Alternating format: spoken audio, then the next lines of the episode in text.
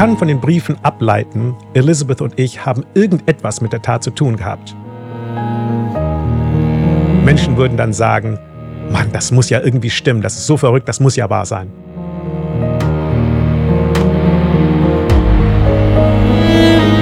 Aber es ist ohne jeden Zweifel das Haar eines Täters, weil das Haar auf dem Blut drauf ist. Hier wissen wir ganz klar, dass mehr als ein Täter oder Täterin am Tatort war.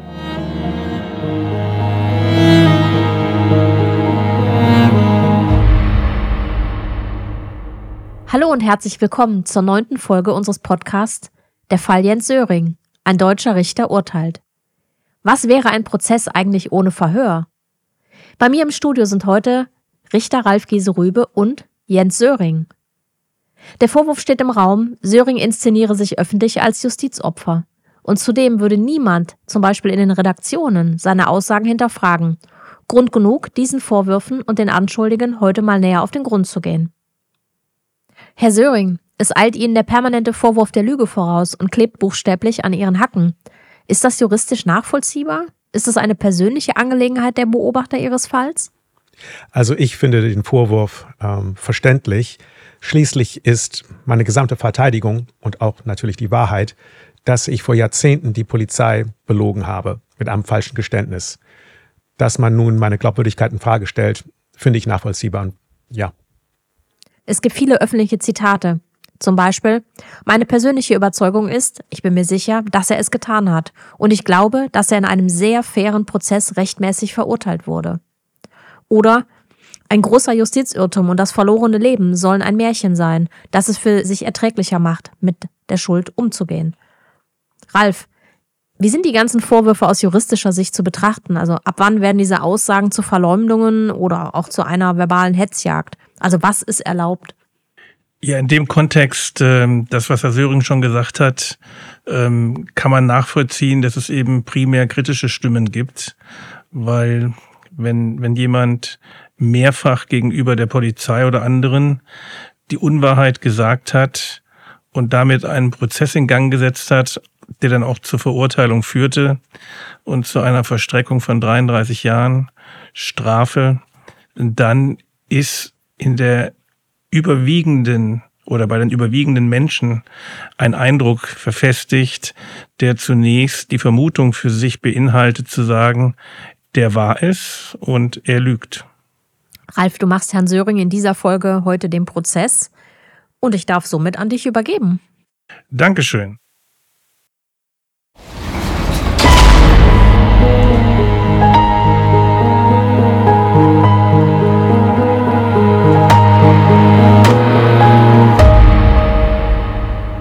Herr Söring, bis zu Ihrer Entlassung im Jahr 2019 haben Sie immer wieder behauptet, Elizabeth, Ihre damalige Freundin, habe ihm noch in der Tatnacht gestanden, ihre Eltern ermordet zu haben.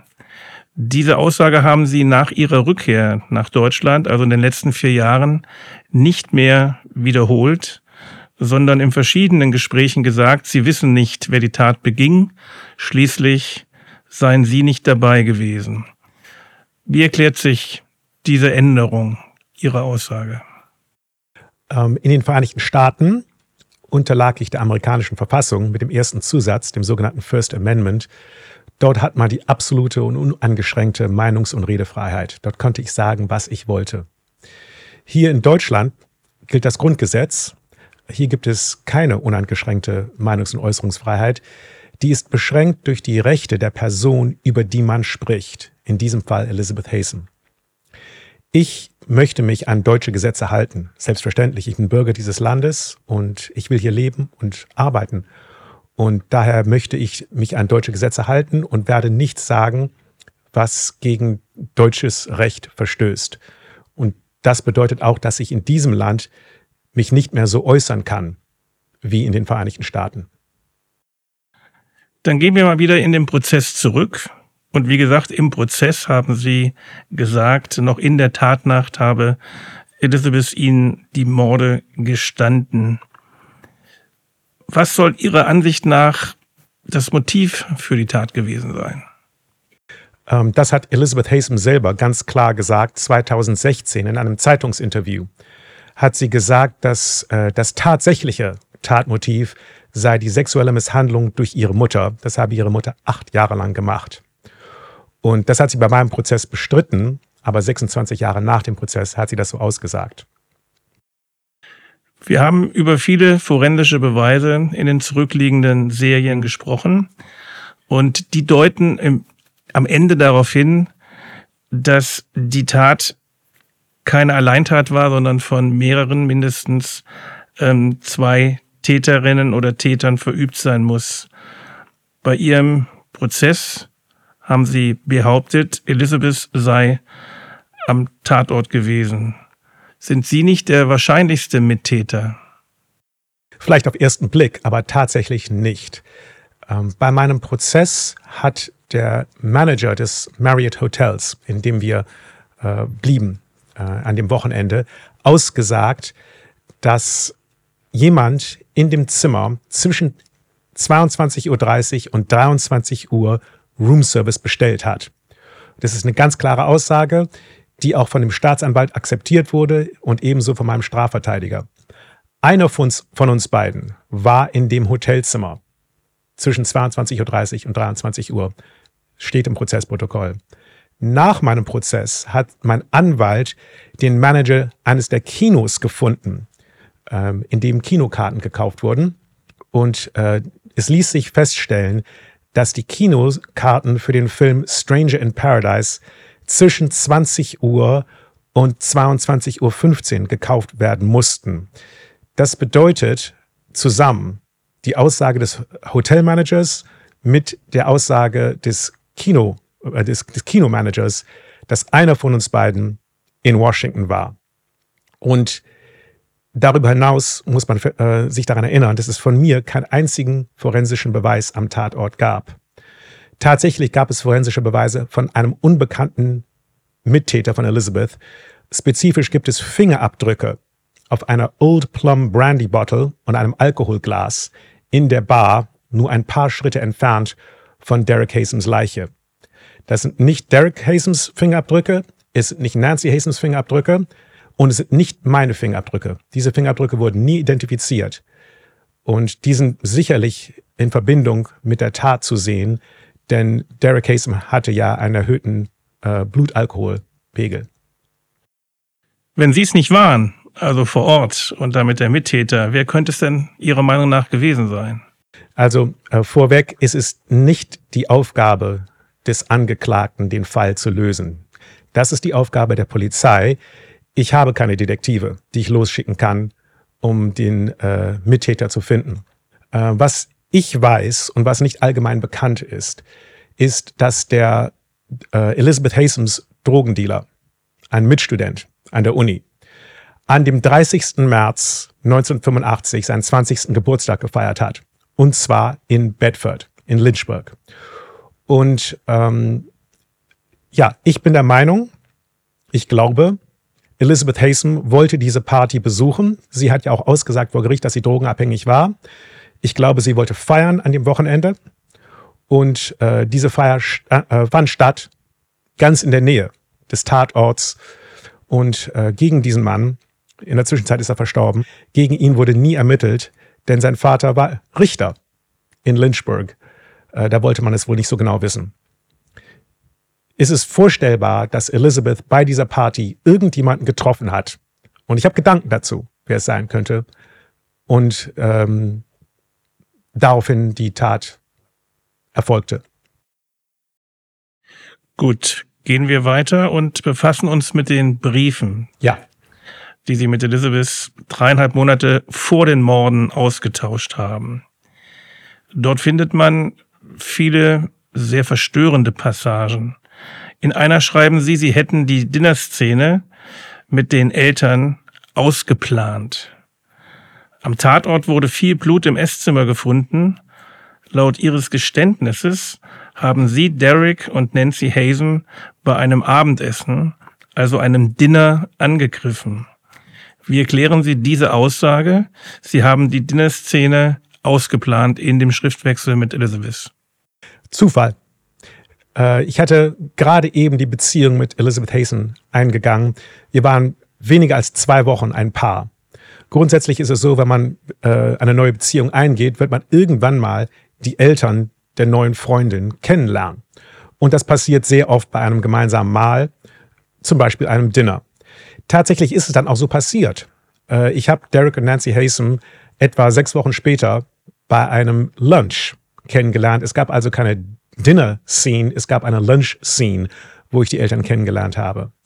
Ähm, das wurde dann in Zusammenhang gebracht mit der Tat, weil tatsächlich am Tatort im Dining Room, also im Esszimmer, sehr viel Blut gefunden wurde. Aber dort hat kein Angriff stattgefunden und das belegen die Tatortfotos. Ähm, auf dem Tisch stehen Kerzenständer und Weingläser, die nicht umgeworfen wurden.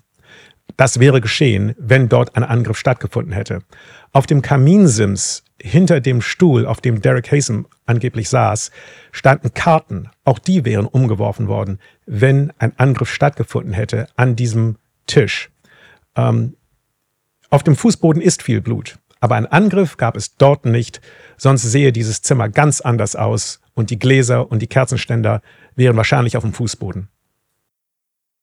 In einer anderen Passage haben Sie geschrieben, Sie haben noch nicht getötet, vielleicht die ultimative Form des Zermalmens. Wie erklären Sie sich diese Aussage, Sie hätten noch nicht getötet? Ähm, in diesem Brief geht es überhaupt nicht um Derek und Nancy Hasem. Sie werden in diesem Brief gar nicht erwähnt. Die letzte Erwähnung in irgendeinem Brief liegt tatsächlich eine Woche davor. Das Datum dieses Briefes ist der 10. Januar. In diesem Brief steht auch ganz klar im Brief drin, geht es um einen Artikel in dem Magazin Der Spiegel. Ähm, der Artikel hieß Der Zusammenbruch von Rudolf Augstein. Den Artikel habe ich übrigens gefunden. Der wurde am 3. Januar veröffentlicht. Es ging um Kriegsverbrechen. Und ich habe mich mit Rudolf Augsteins Aussage auseinandergesetzt, dass jeder Mensch potenziell ein Kriegsverbrecher werden könnte. Das hat Rudolf Augstein so geschrieben. Und in diesem Zusammenhang habe ich mich mit dem Roman 1984 von George Orwell befasst. Auch das wird explizit erwähnt in diesem Brief. Und dieser Ausdruck des Zermalmens, das Crushing, kommt aus dem Orwell-Roman 1984. Das hat nichts mit den Hasems zu tun. Ganz allgemein sollte man mal diesen Briefen bedenken. Ähm, die sind verstörend, aber sie geben überhaupt gar keinen Hinweis darauf, wer was getan hat. Man kann von den Briefen ableiten, Elizabeth und ich haben irgendetwas mit der Tat zu tun gehabt. Aber wer welche Rolle übernahm, das steht in den Briefen nicht drin. Das führt also nicht weiter, wenn man herausfinden will, wer hat die Tat begangen. Als Motiv für die Tat haben Sie in Ihrem Geständnis immer wieder angegeben, die Eltern von Elizabeth seien gegen die Beziehung gewesen. Später haben sie das bestritten. Wie erklären sich diesen Widerspruch? Das Tatmotiv, was Sie gerade genannt haben, wurde frei erfunden von Elizabeth und mir. Das ist einfach nicht die Wahrheit gewesen. Das ist eine Geschichte, die wir der Polizei erzählt haben und die sie auch vermutlich geglaubt haben. Dazu muss man wissen, in den Briefen, die Sie gerade erwähnt haben, in den Briefen zwischen Elizabeth und mir, schreibt Elizabeth sehr, sehr viel über ihren Hass auf ihre Eltern. Aber kein einziges Mal erwähnt sie in diesen Briefen, dass ihre Eltern gegen unsere Beziehung sind. Und wenn das das Tatmotiv gewesen wäre, dann hätte das doch eigentlich in den Briefen stehen müssen. Ist dort aber nicht zu finden. Das andere, was man denken muss, ist, dass mein Prozess drei Wochen lang war. Es wurden Dutzende Zeugen gehört.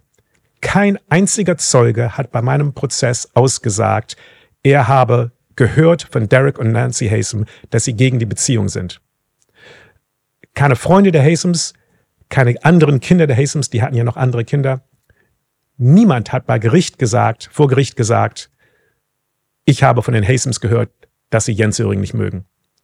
Und der Grund dafür ist ganz einfach. Solche Zeugen sind nicht zu finden, weil es nicht stimmt. Der Kilometerzähler des Mietwagens, Herr Söring, ähm, der an diesem Wochenende als Mietfahrzeug genutzt wurde, passt genau auf eine Fahrt zum Tatort und wieder zurück. Sie wurden in einem späteren Verhör auf diesen Kilometerstand angesprochen, konnten aber nicht schlüssig erklären, wie er zustande kam. Was sagen Sie dazu?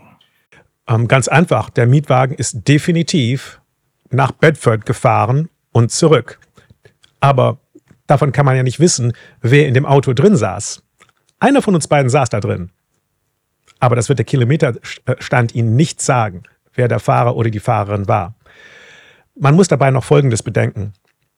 Am Tatort wurde eine Luminol-Testung äh, des Grasses vor dem Haus durchgeführt. Luminol ist eine Chemikalie, die Blutspuren äh, hervorbringen kann.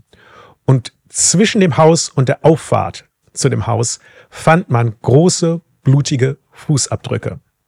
Das deutet darauf hin, dass jemand mit blutigen Füßen aus dem Haus zu einem Auto gegangen ist. Dieser Mietwagen wurde ebenfalls einer Luminol-Testung unterzogen von dem Chefermittler Chuck Reed. Und es wurde kein Blut in dem Auto gefunden. Das bedeutet meiner Ansicht nach, dass der Mietwagen tatsächlich nie am Tatort war. Sonst wären, wäre Blut gefunden worden von diesen blutigen Schuhen, die man auf dem Gras sehen kann.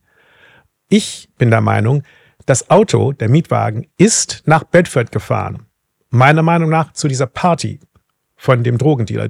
Und dann wurde mit einem anderen Auto zum Tatort gefunden und das erklärt die Fußspuren, die blutigen Fußspuren zur Auffahrt, aber das fehlende Blut im Mietwagen.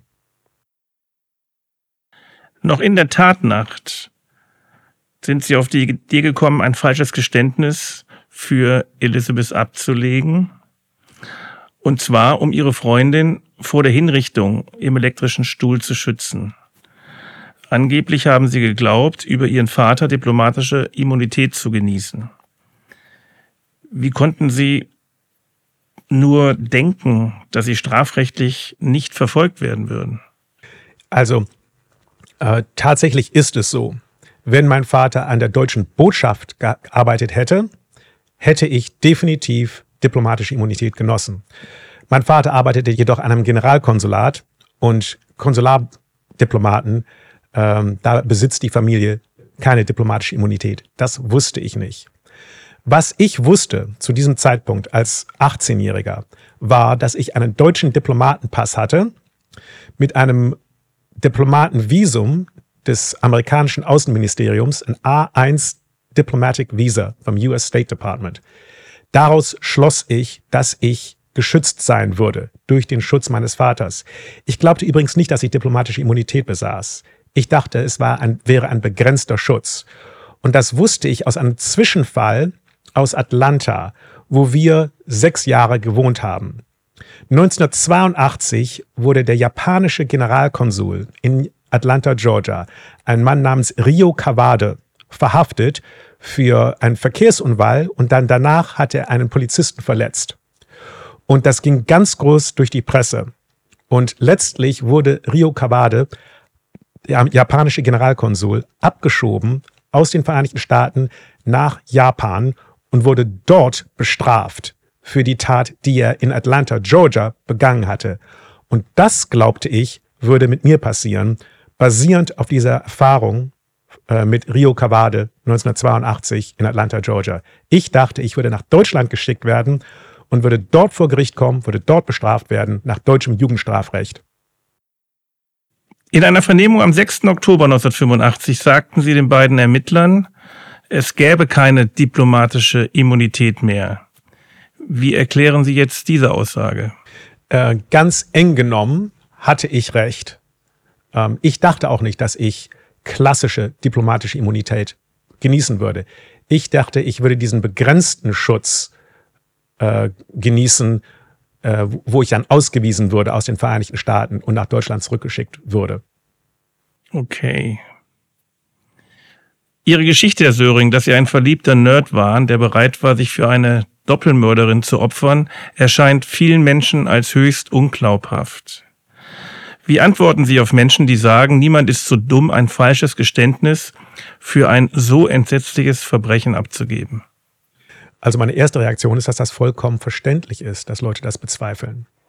Aber in der Zwischenzeit wissen wir aus Untersuchungen in den Vereinigten Staaten, dass 25 bis 28 Prozent der Justizirrtümer auf falschen Geständnissen beruht. Das passiert tatsächlich viel öfter, als man denken würde. Und es gibt einen Wissenschaftler aus England, der heißt Gislico Johnson, der hat sich spezifisch mit den falschen Geständnissen von Jugendlichen auseinandergesetzt. Bei Teenagern ist es so, dass der führende Grund für ein falsches Geständnis ist äh, der Wunsch, einen anderen Menschen zu schützen. Und das ist genau das, was ich machen wollte mit meinem falschen Geständnis. Ich wollte einen anderen Menschen schützen. Ironischerweise bin ich ziemlich typisch. Wenn man so etwas Dummes macht, dann macht man es genauso, wie ich es getan habe. Bei Ihrem Prozess sagten Sie aus, der oder sagte der Zeuge Donald Harrington aus, er habe Sie bei der Beerdigungsfeier von Derek und Nancy Hazen gesehen und beobachtet. Und bei dieser Gelegenheit habe er Wunden an ihnen wahrgenommen, ein blaues Auge und Verbände an ihren Händen. Ist das richtig? Überhaupt nicht. Der Mann hat Meinheit begangen. Ich habe diese ganze Woche vor der Beerdigungsfeier mit der Familie Haysom verbracht, den Geschwistern von Elizabeth äh, Haysom und mit Freunden der Haysoms, äh, die Familie Massey. Viele Stunden am Tag. Äh, diese Menschen haben diese Wunden nicht gesehen. Sie haben nicht dazu ausgesagt. Die Polizei hatte Beobachter bei der Beerdigungsfeier. Die haben die Wunden auch nicht gesehen. Die haben auch nicht dazu ausgesagt. Ähm, es gibt keinen Polizeibericht über diesen Zeugen Harrington, wo er das angeblich der Polizei gemeldet hat. Der Chefermittler, der damalige Chefermittler, Chuck Reed, hat schriftlich ausgesagt, Donald Harringtons Aussage vor Gericht war eine absolute Lüge, a total lie. Und das ist es auch. Ich hatte keine Wunden, der Mann hat gelogen. Du möchtest mehr über die Ermittlungen gegen Jens Söring und die Hazen-Morde erfahren? Der damalige Ermittler Chuck Reed hat exklusives Material für dich zusammengestellt und kommentiert. Bisher unveröffentlichte Originalaufnahmen der Beweise, Ausschnitte aus Prozessakten und Sörings Tagebuch sowie brisante Laborergebnisse. Hole dir den Report auf www.gallip-verlag.de slash fall-jens-söring. Den Link findest du auch in den Show. In den 13 Monaten zwischen der Tat und ihrer Verhaftung haben sie behauptet, zu keinem Zeitpunkt mit Elizabeth darüber gesprochen zu haben, was in der Tatnacht wirklich geschah. Auch hier vielen Menschen erscheint das nicht glaubhaft. Warum haben Sie Elizabeth nie nach Details gefragt? Ich weiß, dass das schwer zu verstehen ist. Ich kann das wirklich nachvollziehen. Aber es ist die Wahrheit. Und da muss man sich ein bisschen in meine Position hineinversetzen. Die Wahrheit ist, ich wollte es nicht wissen. Wenn ich Elizabeth Details um Details gebeten hätte, wenn ich sie gefragt hätte, was wirklich passiert ist, dann hätte ich Sachen gehört, die ich nicht hören wollte und die mich dann auch dazu gezwungen hätten, irgendetwas zu unternehmen. Das wollte ich aber nicht. Ich wollte die Beziehung behalten und ich wollte nicht etwas hören und etwas wissen, was die Beziehung beenden würde. Und da gibt es eine Parallele, die Sie vielleicht kennen aus Ihrer Arbeit als Richter. In sehr vielen Fällen von sexueller Misshandlung von Kindern ist es so, dass andere Familienmitglieder das wissen oder ahnen, aber nichts sagen. Denn wenn man etwas sagt und wenn man nachhakt und es öffentlich macht, dann zerbricht die Familie und die große Katastrophe kommt. Und dann macht man lieber die Augen zu und ignoriert die schreckliche Wahrheit. Und ganz ähnlich auf der psychologischen Ebene, ganz ähnlich verhielte sich zwischen mir und Elizabeth. Ich wollte es nicht wissen. Ich habe die Augen zugemacht. Und das ist schrecklich, aber das ist das, was passiert ist. Bei ihrer ersten Vernehmung am 6. Oktober 85 haben sie sich, anders als Elizabeth, geweigert, Fingerabdrücke und andere forensische Proben abzugeben. Kurz darauf verließen sie dann beide die Vereinigten Staaten. Wenn man das so betrachtet, könnte man meinen, sie hätten Angst. Man könnte aufgrund ihrer Fingerabdrücke und vielleicht auch ihr Blut und ihre Fußabdrücke am Tatort einen Abgleich finden, der sie überführt. Wie erklären Sie sich das? Ähm, die Frage ist verständlich. Ähm, es ging mir darum, der Polizei nichts zu geben, mit der sie mich finden konnten. Ähm, Elizabeth Haysom hatte ihre Fingerabdrücke bereits im April abgegeben. Ähm, bei ihr war es zu spät. Ähm, da, da konnte man nichts mehr machen. Aber ich konnte das noch verhindern, dass ich der Polizei meine Fingerabdrücke gebe, sodass sie mich dann vielleicht Jahre später anhand der Fingerabdrücke irgendwo im Ausland auffind, auffindig machen könnten. Ähm, ich hatte keine Angst, dass meine Fingerabdrücke am Tatort gefunden würden. Äh, meine Fingerabdrücke wurden auch nicht am Tatort gefunden. Mein DNA wurde nicht am Tatort gefunden. Ich hatte da keine Angst. Ich wollte der Polizei bloß nichts geben, womit sie mich finden können. Ähm, interessant ist es, dass mir in diesem Zusammenhang auch sehr gern vorgeworfen wird, dass ich meine Wohnung abgewischt habe, um dort meine Fingerabdrücke zu entfernen.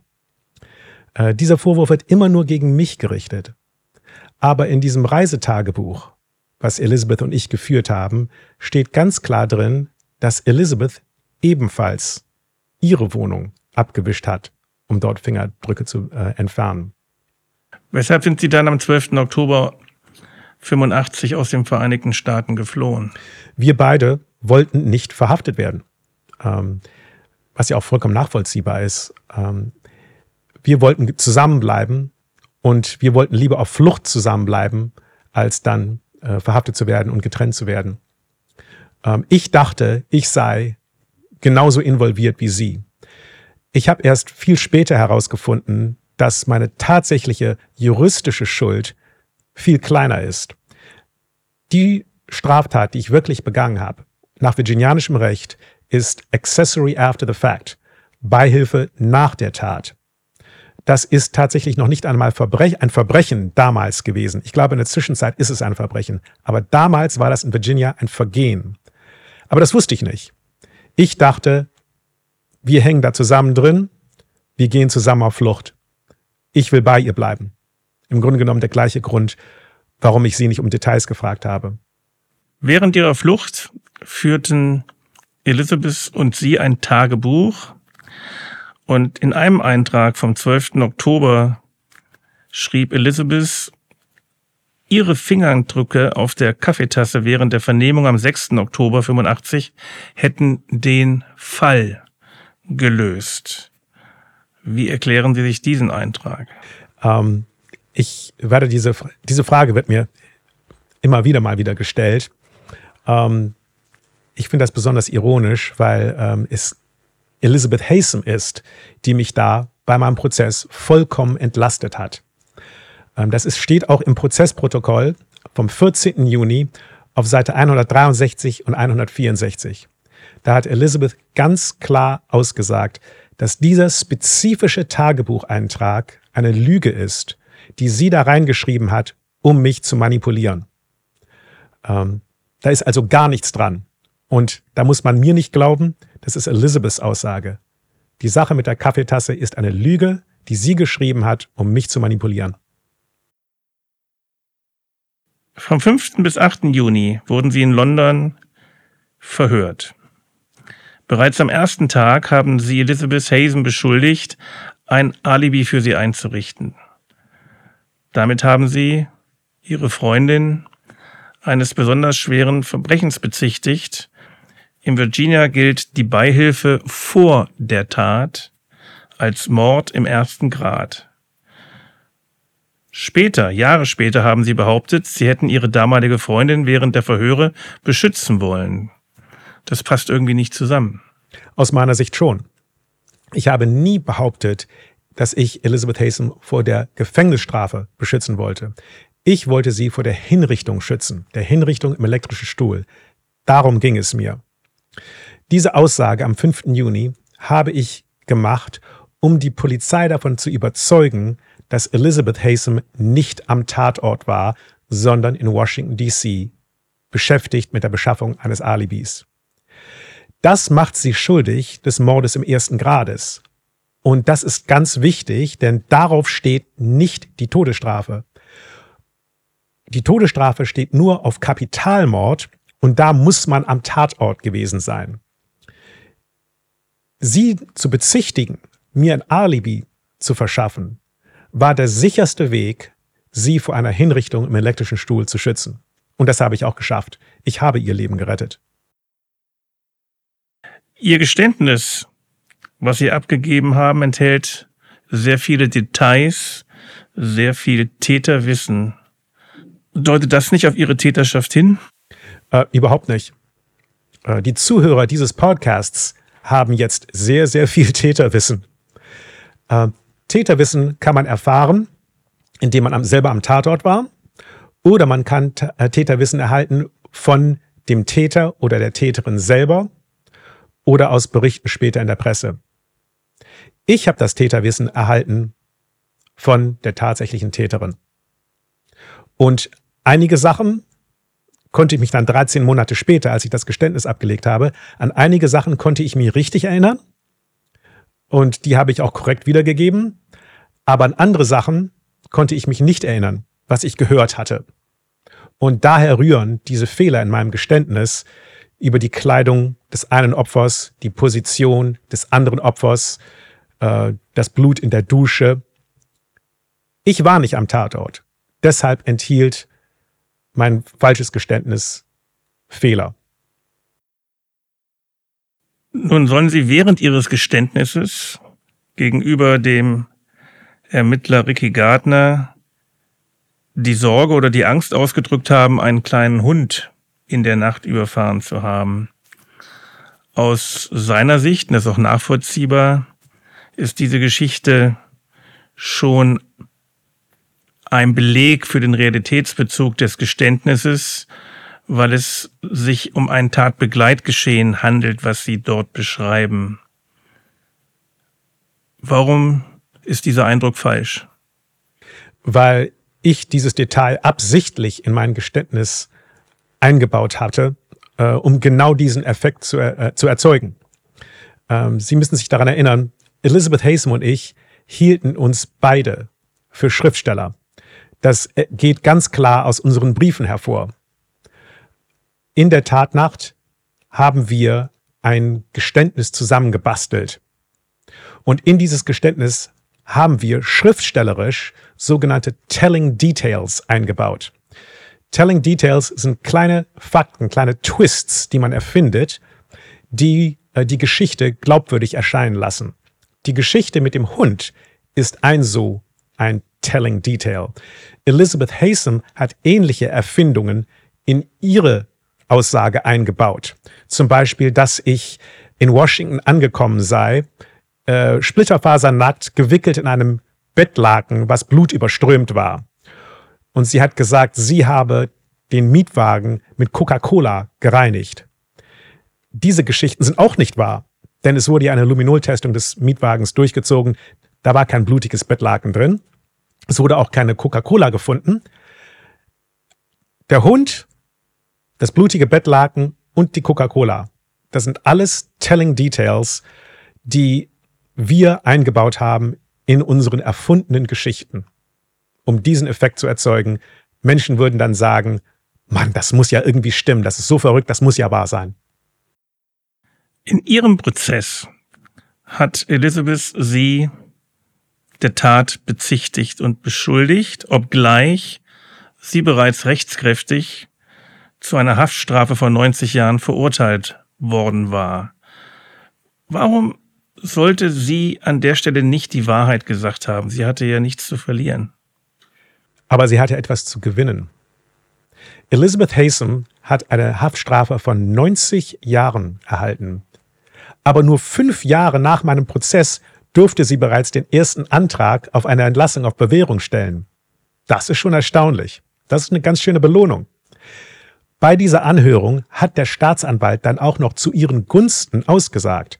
Darüber gibt es einen Zeitungsartikel aus dem Jahr 1995.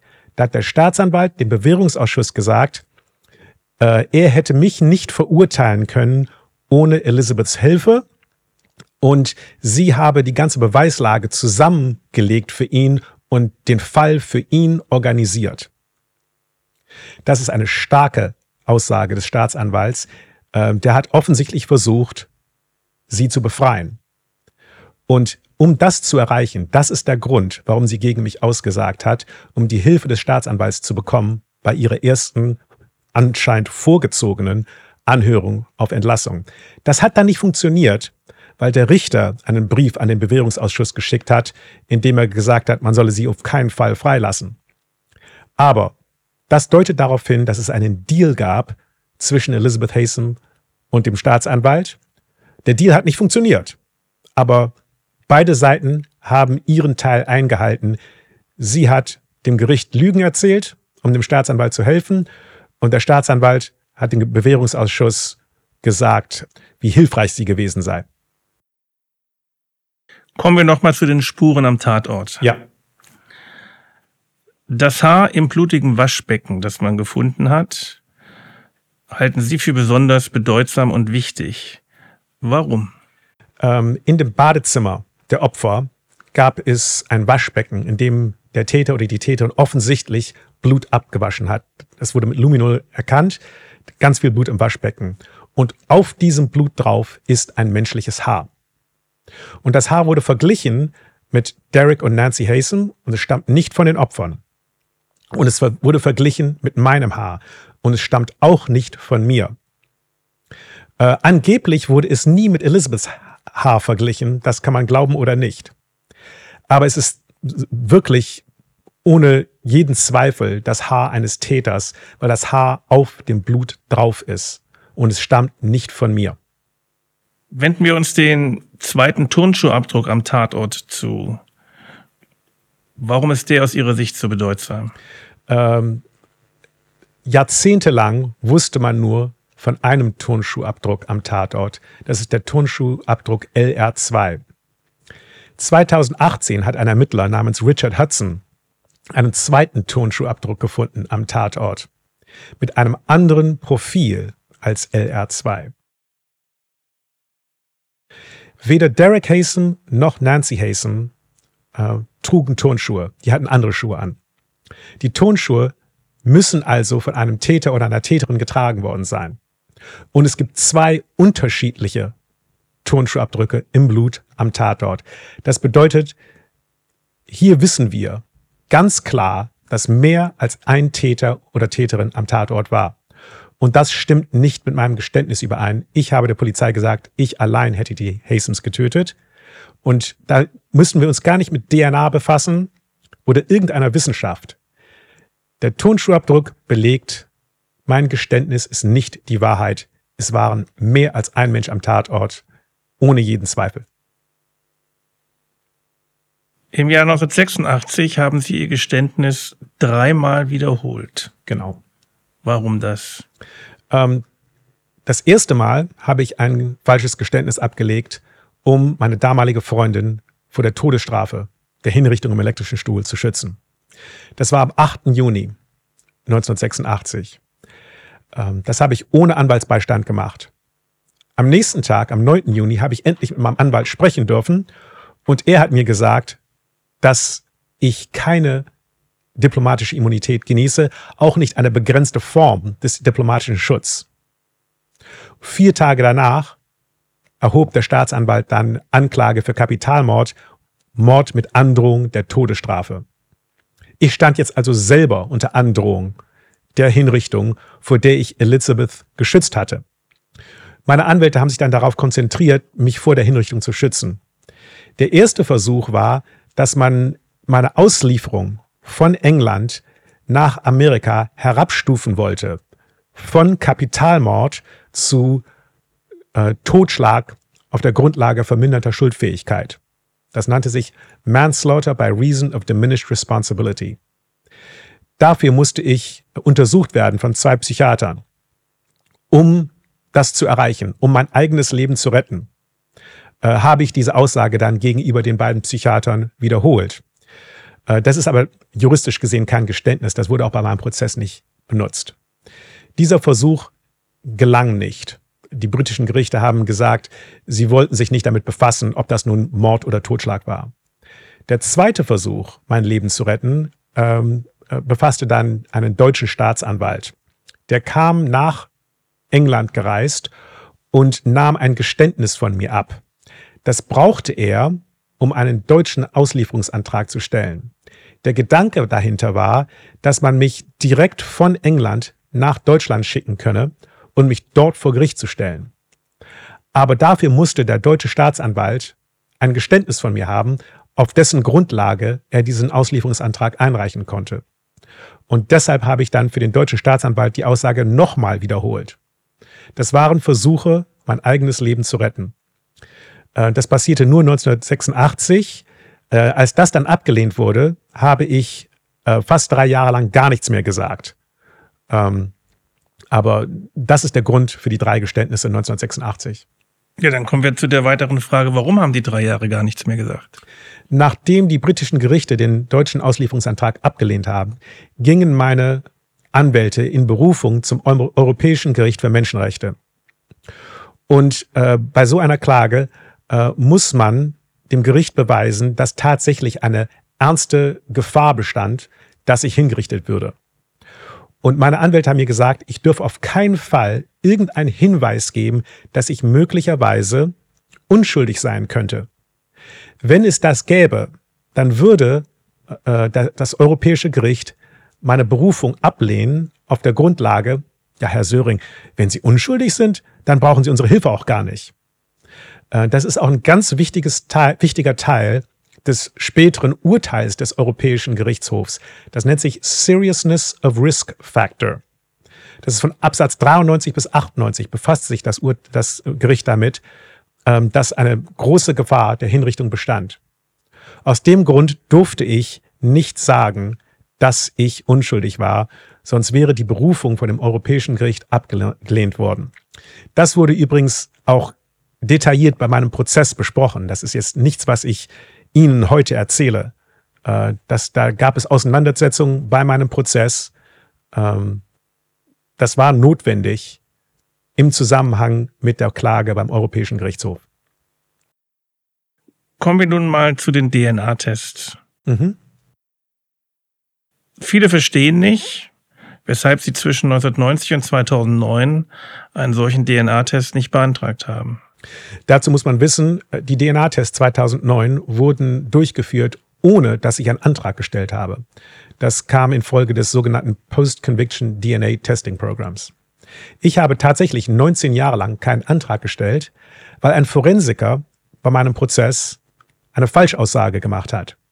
Er hat bei meinem Prozess gesagt, die Proben, um die es geht, existieren gar nicht mehr. Das ist im Prozessprotokoll drin. Der Mann heißt Elmer Gist. Und weil wir das geglaubt haben, meine Anwälte und ich, dass diese Proben gar nicht mehr existieren, haben wir auch keinen Antrag eingereicht für DNA-Tests. Denn man kann ja nicht testen, was nicht mehr existiert. Zu unserer allen Überraschung erhielt ich dann 2009 in der Post die DNA-Testergebnisse und da stellte sich heraus, dass 19 Jahre davor dieser Forensiker Elmer Gist bei meinem Prozess gelogen hatte. Das Schreckliche ist, dass dieser Mann das auch in anderen Fällen gemacht hat. Elmer Gist ist verantwortlich für den Justizirrtum gegen einen Mann namens Ed Honecker. Der wurde 1996 befreit. Und der ist auch in dem Nationalen Register für Justizirrtümer. Ich bin also nicht das einzige Opfer von diesem Forensiker Elmer Gist, der bei meinem Prozess gelogen hat. Und warum beantragen Sie heute keinen neuen DNA-Test? Ich habe dazu einen ausführlichen Schriftwechsel mit dem heutigen Staatsanwalt von Bedford County geführt.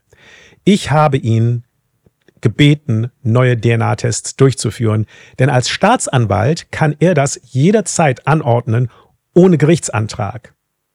Ich als Betroffener müsste einen Gerichtsantrag stellen. Aber das virginianische Gesetz dazu hat sehr strikte Bedingungen.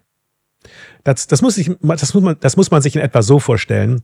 Wenn man einen äh, Antrag stellt auf Bürgergeld in Deutschland, muss man erstmal beweisen, dass man keinen Job hat.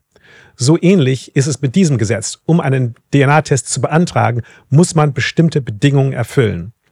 Eine Bedingung ist, dass die Proben nicht kontaminiert sind. Eine andere Bedingung ist, dass äh, es Logbücher gibt, die die Verwahrkette belegen.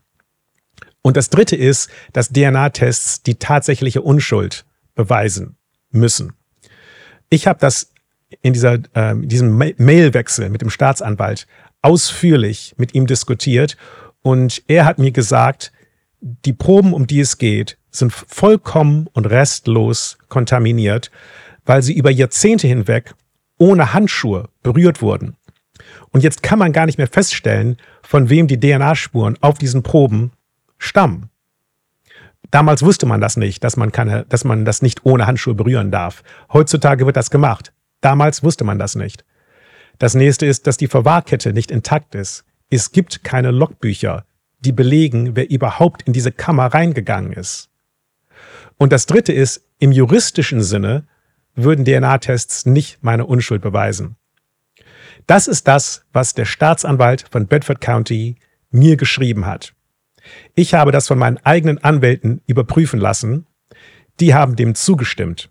Ich habe es immer noch nicht geglaubt und ich habe einen unabhängigen Anwalt gefragt, Brian Jones, der hat es auch bestätigt. Unter dem virginianischen Gesetz kann ich keinen Antrag stellen, weil die Bedingungen nicht erfüllt sind. Aber der Staatsanwalt kann es jederzeit machen, ohne Antrag. Und deshalb habe ich ihn wiederholt in Mails gebeten, bitte machen Sie das. Aber das ist das Einzige, was ich machen kann. Ich kann nur bitten. Ich kann keinen Antrag stellen. Okay, vielen herzlichen Dank erstmal. Dankeschön. Das war die neunte Folge unserer Podcast-Serie, der Fall Jens Söring. Ein deutscher Richter urteilt. Richter Ralf Gieserübe diskutierte mit Jens Söring die Fragen und Vorwürfe, die seit Jahrzehnten gegen Söring als unbeantwortet im Raum stehen. In der nächsten Folge geht Richter Ralf Gieserübe der Frage auf den Grund, ob Jens Söring vor dem Hintergrund heutigen Wissens noch einmal angeklagt und verurteilt würde. Das Urteil, der Präsident des Landgerichts Hannover entscheidet. Abonniert den Podcast, um nichts mehr zu verpassen. Danke fürs Zuhören. Eure Daniela Hillers.